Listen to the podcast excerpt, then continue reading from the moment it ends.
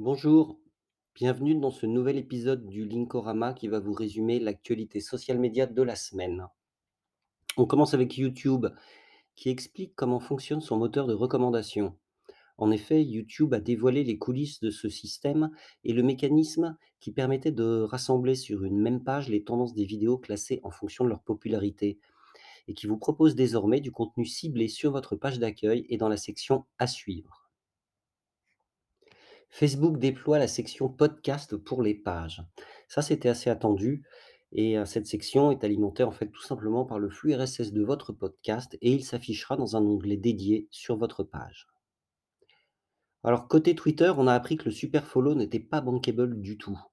La récente fonction payante super follows de Twitter n'a généré qu'environ 6 000 aux USA au cours des 2 premières semaines, ces 2 premières semaines, puisque c'est un lancement récent et seulement 600 au Canada. Ça fait très peu. Autre sujet, comment utiliser la police papyrus cachée dans les stories Instagram? En fait, j'hésite vraiment à, vous partager cette info parce que si je vous dis que c'est la police Comic Sans qui va vous aider à trouver la police papyrus, eh bien, c'est pas forcément glorieux. Heu, quand vous découvrirez cette police, je pense que vous la rangerez dans le même dossier que Comic Sans. En tout cas, de grâce, évitez l'une comme l'autre dans vos créations graphiques. Côté Instagram, c'est Pronote qui sonne la fin de la récré. Terminé les petits malins qui créent des faux comptes Pronote pour récolter du like. Pronote a désormais son compte officiel. Passons maintenant à Snapchat qui dévoile une expérience de réalité augmentée inédite autour de l'Arc de Triomphe.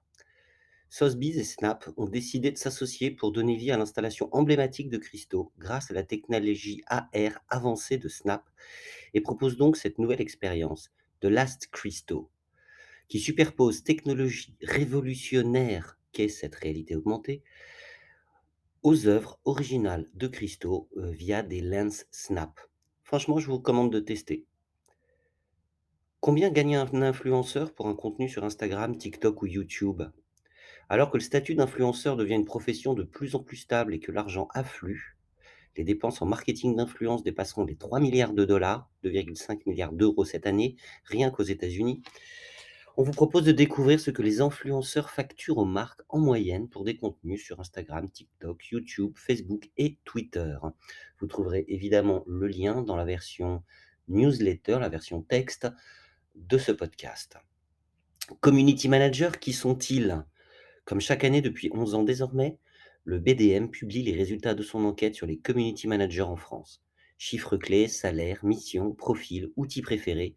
À découvrir également la liste des réseaux sociaux préférés des community managers en 2021. Bon, apparemment, Facebook est toujours numéro un, j'ai un doute. Mais bon. De son côté, Clubhouse lance une nouvelle fonctionnalité, Wave, une nouvelle façon d'inviter des amis dans les salles. Lorsqu'un utilisateur entame une conversation avec un contact de sa liste, il lui suffit désormais de lui faire signe, comme dans la vie réelle, en envoyant un wave à cette personne. Son contact recevra une notification lui indiquant qu'on lui dit bonjour, et si elle est disponible, elle peut alors rejoindre une salle privée ouverte uniquement aux personnes auxquelles elle a fait signe.